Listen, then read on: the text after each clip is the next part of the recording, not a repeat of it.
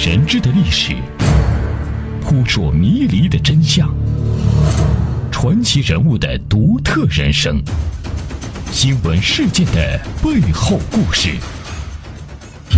天下档案，倾听世界的另一面。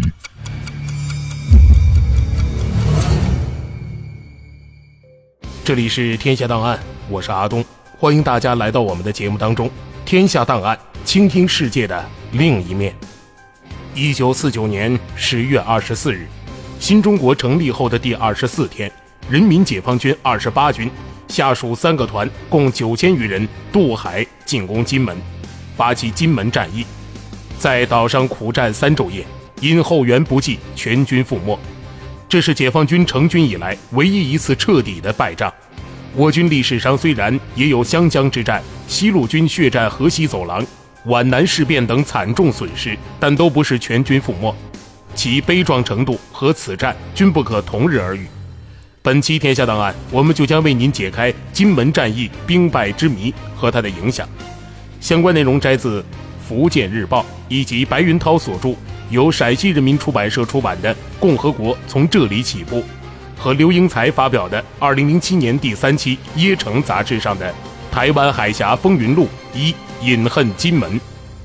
金门战役，台湾方面称为古宁头战役，是第二次国共内战期间的一场至关重要的战役。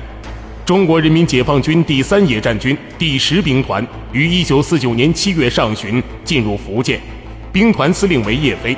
先后发动福州战役、平潭岛战役、漳州战役、厦门战役和金门战役等。一九四九年十月十五日，解放军渡海发动厦门战役，先佯攻鼓浪屿，成功吸引国军注意力，造成国军判断失误。之后，解放军分数路成功登陆厦门，击败守岛国军。十月十七日，国军福州靖绥公署代主任汤恩伯弃守厦门。解放军成功占领该地，决定集中船只进攻大金门，但鉴于船只数量不足，日期一再延后。十月二十四日晚，下令渡海，结果登岛解放军在岛上战斗三昼夜，绝大部分阵亡。二零一四年末，在金门县金宁乡安旗村的万军营，来自大陆的老兵及后人共七十余人，与金门当地乡公所乡亲。慈善组织一道，共同祭奠六十五年前在金门登陆战中阵亡的将士。金门战役双方总计有近两万官兵阵亡，这是六十五年来两岸民众首度自发共祭这场惨烈激战的阵亡者。安旗村就是当年那场惨烈战斗的主战场。据金门爱心慈善基金会理事长许金龙介绍。战后掩埋死者遗骸时，因为数量太多，也分不出是共军还是国军，便全部就地掩埋，并立下万军营石碑纪念。该活动组织者之一的宋晓峰女士的父亲，正是当年登陆作战的将士。宋女士说：“此次共祭活动，既要祭奠亡灵，为生者祈福，更应祈求两岸人民友好往来，和平发展。”七十五岁的安旗村村民吴松叶介绍说。不管是国军、共军，我们都是中国人。对于万军营里的亡灵，我们一样祭奠。每年金门当地政府部门都有两次祭奠活动，而当地村民的上香祭奠活动从未停断。祭奠活动结束后，大陆一行人又到古宁头、北山断崖等多处当时两军激战的古战场祭奠。如今，这些地方大都辟为旅游参观点，昔日的金门战场已成为大陆游客。常常参观的地方，金门位于厦门以东，距大陆最近处约五点五海里。大金门岛面积为一百二十四平方公里，金门县城位于该岛西部。小金门岛面积为十五平方公里，此外尚有大旦、二旦等几个小岛。大金门东部山高岸陡，不易攀登；西半部地势较为平坦，它的北岸是泥沙滩，利于登陆，是国民党军的防守重点。岛上除少数要塞工事外，在登陆地段还加修了野战工事，设了障碍物。大小金门原有国民党军李良荣第二十二兵团全部、青年军第二零幺师及第十二兵团第幺幺八师防守，共约两万人。厦门岛解放后，金门守敌受到很大威胁，蒋介石为固守金门，于十月十日后又陆续将潮汕地区的国民党精锐胡琏第十二兵团的第十八、十九军增防金门。到十月二十四日，金门敌军的总兵力已增至四万余人。中国人民解放军第十兵团在厦门战斗后，紧接着发起金门战斗。叶飞在这场战斗中留下的却是难以忘怀的惨痛教训。究其失利原因，话还要从筹划张夏金战役说起。起初，福州、厦门还在敌手，金门只有国民党第二十二兵团的第五军、二十五军，留厦门一个团和台湾调来的欠一个团的二零幺师，总兵力不足两万。那时，叶飞就做过打算。并决定以我二十八军和二十九军一部攻打金门。打下漳州后，本来要同时攻取下金，因渡海作战船只匮乏，才决定先下后金方案。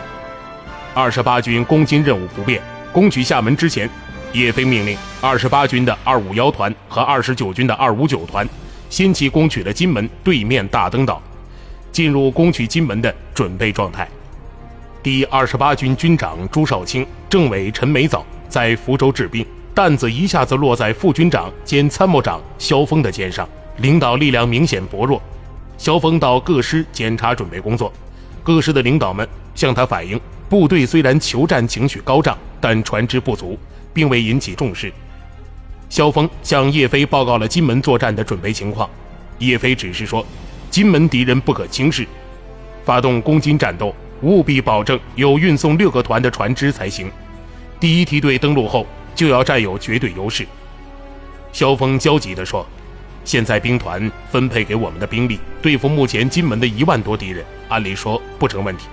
但我担心的是，如果敌人增援金门，前景就难以预料了。因此，我们恳请兵团进一步查清金门岛上敌人究竟有多少，不能盲目进攻。”叶飞点头说。这一点你放心，我已关照了监听科，要他们经常向你通报敌情。但你们必须抓紧时间准备船只，争取在金门兵力不增的情况下发起战斗。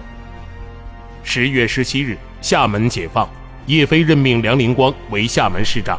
兵团离开同安那天，叶飞又将萧峰、李曼村叫到了同安，向他俩反复重申攻金作战任务，并作出三条决定：一、八十五师师长。兼政委朱云谦率两个团归二十八军指挥，参加攻金战斗。二三十一军九十二师作为攻金预备队。三十月二十日发起攻金战斗。叶飞宣布了三条决定后，向肖李二人详细介绍了厦门登陆作战和解放厦门的经验教训，提醒他们要注意敌机轰炸船只，要做好疏散、伪装、隐蔽，并告诉他们，登陆作战胜败的关键。在于首先登陆，攻占滩头，迅速构筑工事，准备击破敌人反扑，巩固登陆滩头阵地。待后续部队全部登陆集结之后，展开向敌纵深发展。萧峰问：“金门敌人现在是否已增加了兵力？”叶飞回答：“根据前几天截获的情报分析，驻潮汕的胡联十二兵团已离开潮汕，去向不明。刚才又问情报部门，他们回答胡联还在海上徘徊。”我分析，胡琏动向有两个，一是金门，一是台湾。据我所知，胡琏不愿意去金门，发电请示蒋介石。叶飞果断地说：“你们一定要趁胡琏还未到达金门之前发起登陆，一举攻下金门。”刚解放的厦门十分混乱，人心不稳，土匪和暗藏特务活动猖獗，破坏活动不断发生，二十万市民严重缺粮。新成立的市政府职权局限在厦门岛，无法从泉州、漳州等地调拨物资。为此，厦门市政府请求十兵团进驻厦门，特别要求叶飞坐镇厦门主持工作。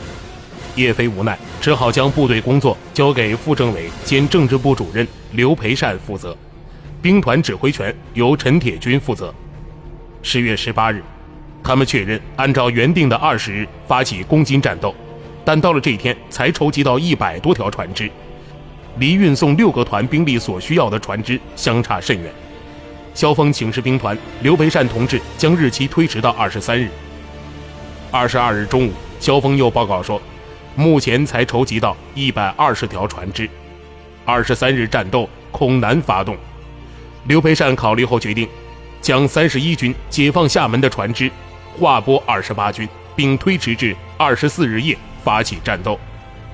二十四日上午，二十八军前指在浦江再次召开作战会议。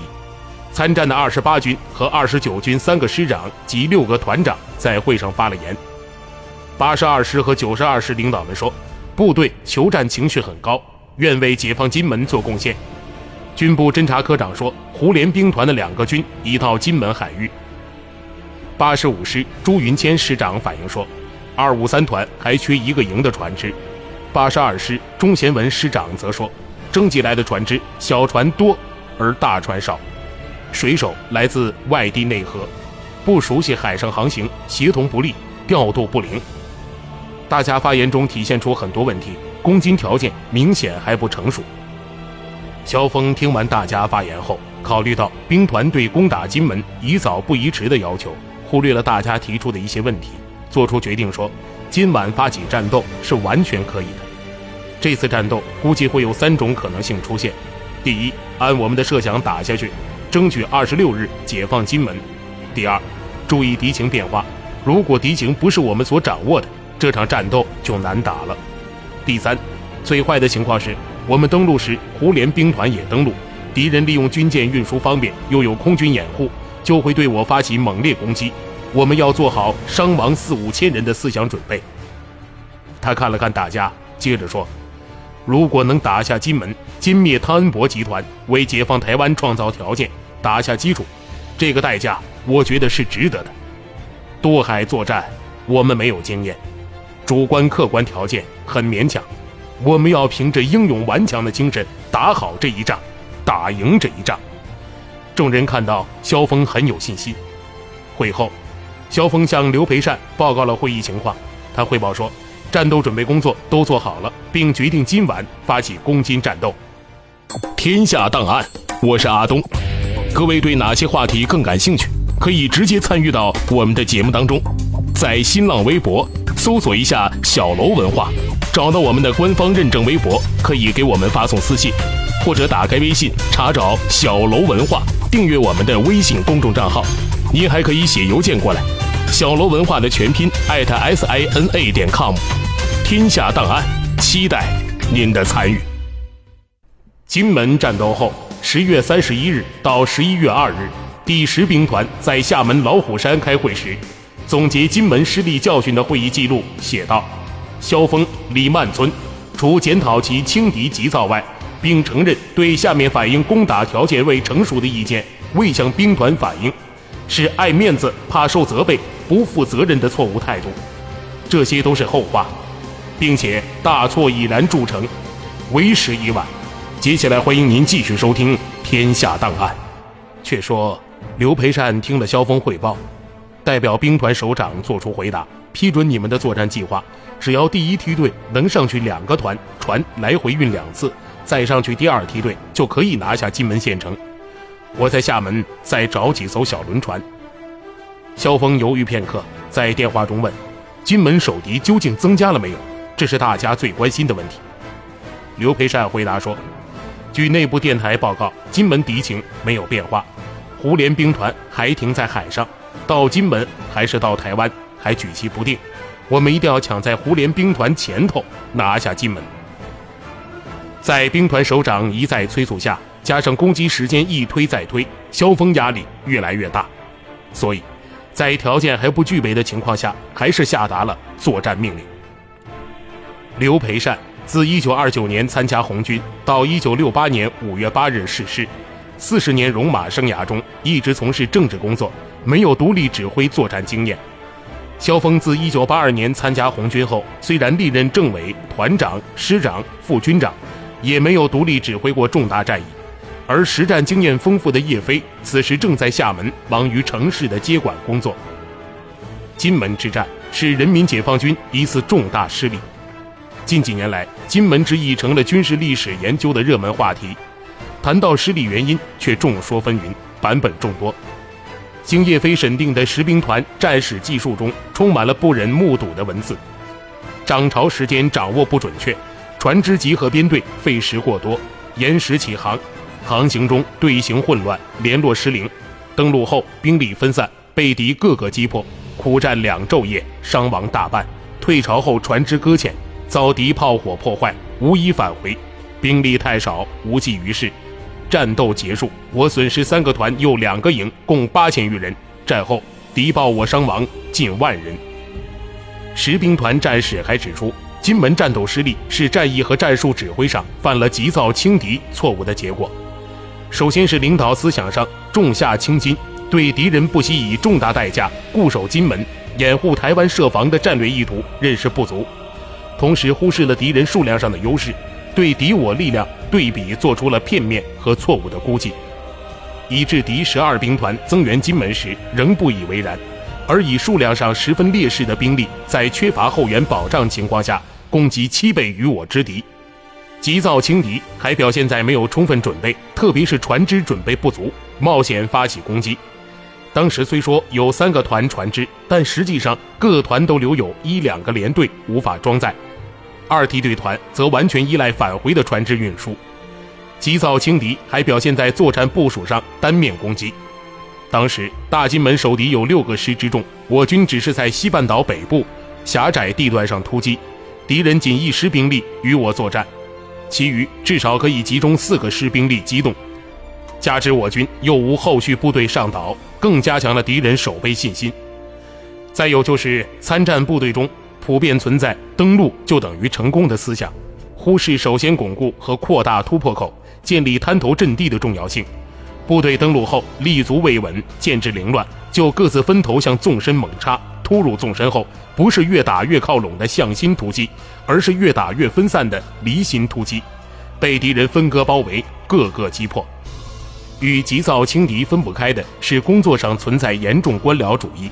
厦门战斗后，兵团偏重于城市接管工作，放松了战役指挥责任，将金门战斗这样艰巨作战的任务，轻易委托给二十八军萧峰副军长指挥。对参战部队准备工作又缺乏深入具体检查，对船只不足、战术思想上存在的问题，以及师以下干部中缺乏信心和某些严重右倾情绪均不了解，造成战斗发起时，八十二师个别师干部留在了后方，竟没按命令渡海指挥。总之，敌情判断错误是不知彼，不了解我情是不知己，既不知己也不知彼，吃败仗就不足为奇了。此外，本位主义思想也是造成失利的因素之一。厦门战斗结束后，兵团曾三令五申要各军将作战运输船只全部移交二十八军做渡海作战之用，但大都没有坚决执行。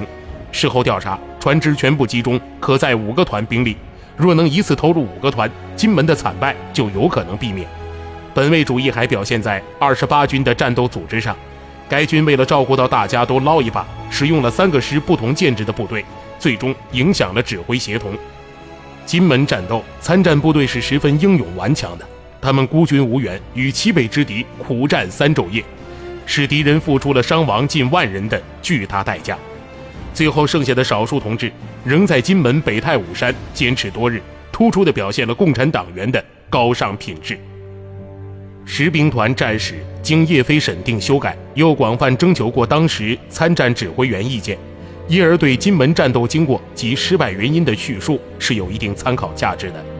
据当时的一些文件电报记载，兵团首长十月二十二日就已知道胡琏率十八军军部及幺幺八师到达金门岛，十九军在十月二十四日到达金门岛，但并没有采取应变措施，便贸然批准二十四日晚的攻击行动。兵团首长一厢情愿地认为，我一梯队航渡三个团，待返回后至少还可航渡二梯队两个团，有五个团兵力登岛，敌我力量对比达到一比一，攻占金门问题不大。岂料，金门这个弹丸之地一下子增加了十个师，近四万人，我军九千余人同五万人作战，成了以卵击石的典型战例。当时的战斗部署是这样的。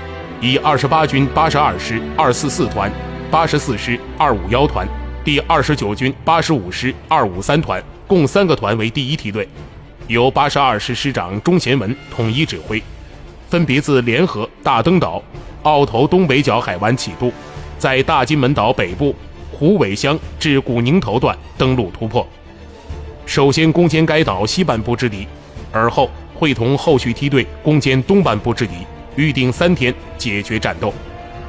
二十四日晚八时，九千余名官兵乘坐三百条战船，兵分三路，趁夜渡海攻占金门。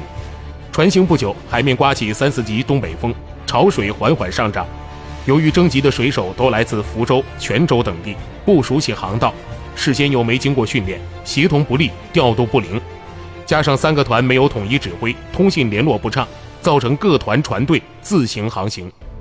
二十五日零时，金门岛一点红守军一排长查哨时误触地雷，轰的一声巨响，守军全被惊醒，惊慌中以为解放军来犯，匆匆进入阵地。就在这时，借着微弱的月光。发现海面上有一大片黑压压的船队，以泰山压顶之势而来。于是按事先约定计划，连开三枪。这支船队是我主攻第二四四团，团长兼政委邢永生见守军已经发现我军，立即用电台向指挥所报告，离敌五里，立即开炮。我炮群骤然开火，火光映红夜空，金门大战拉开序幕。这里是天下档案，我是阿东。面对诸多不利形势的解放军渡海部队，会遭遇怎样凶险的敌情呢？金门战役的失利又带给我们哪些思考？下期《天下档案》，我们将继续为您揭秘解放军金门登陆战兵败之谜。欢迎收听，也希望大家继续锁定频率，关注收听接下来更为精彩的节目内容。大千世界尽在耳边，《天下档案》下期再见。《天下档案》，我是阿东。各位对哪些话题更感兴趣？可以直接参与到我们的节目当中，在新浪微博搜索一下“小楼文化”，找到我们的官方认证微博，可以给我们发送私信，或者打开微信查找“小楼文化”，订阅我们的微信公众账号。您还可以写邮件过来，“小罗文化”的全拼艾特 s i n a 点 com。天下档案，期待您的参与。